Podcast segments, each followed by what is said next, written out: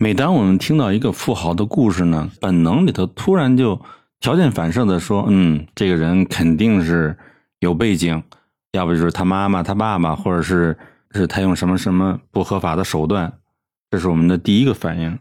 但是呢，像《纳瓦尔宝典》里的这个作者呢，他其实他真是白手起家，他的父母是印度的第一代移民，他的爸爸是个药剂师，他妈妈呢就是个家庭妇女。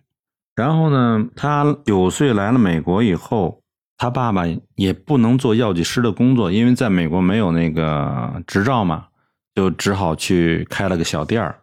然后不幸的是呢，妈妈又跟爸爸离了婚，这样的话，他呢是等于是单亲家庭长大，跟着他妈妈长大。这样的话，他的家庭也属于那种贫困的家庭。那么值得庆幸的是呢。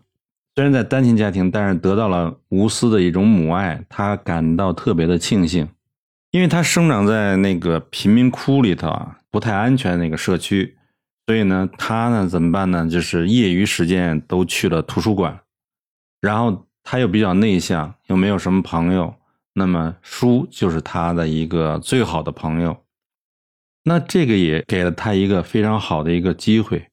就是说，他可以静下心来去读各种各样的书。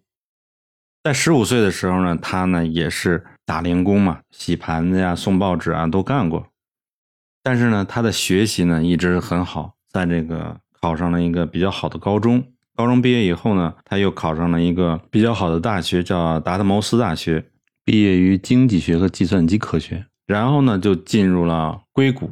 开始呢，也是进入公司工作，然后一点一点学，然后最最终的话变成了一个投资人，投资了大约两百家公司，给这个公司做顾问，还有在一些公司里头做董事。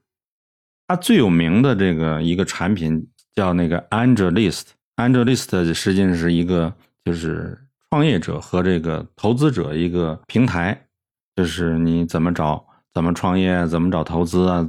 怎么啊？这运作呀，这一套东西都可以在那个这个网站上，嗯，找得到。这个是他比较有代表性的一个产品。同时呢，他还投资了像这个 Twitter 啊和叫 Uber 的那个公司。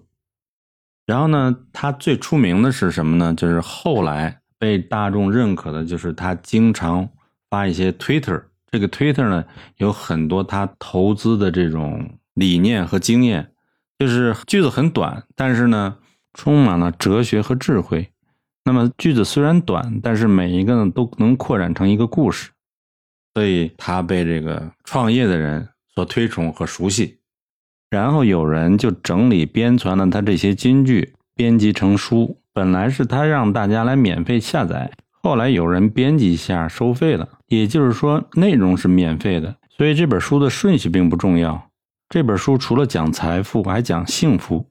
当他获得了一定财富以后，他又体会什么叫幸福。这个幸福这个概念，就是很多人就是在你没钱的时候，你就认为有钱就幸福了。但是真正有钱了以后，他又翻过头来在想，这个幸福到底是不是金钱？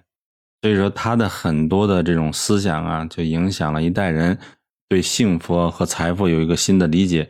怎么啊？你能积攒财富？积攒财富以后，你又对人生的这种幸福认知是什么样子的？所以说，你要是读了他的书以后，对你的生活会非常有启发的。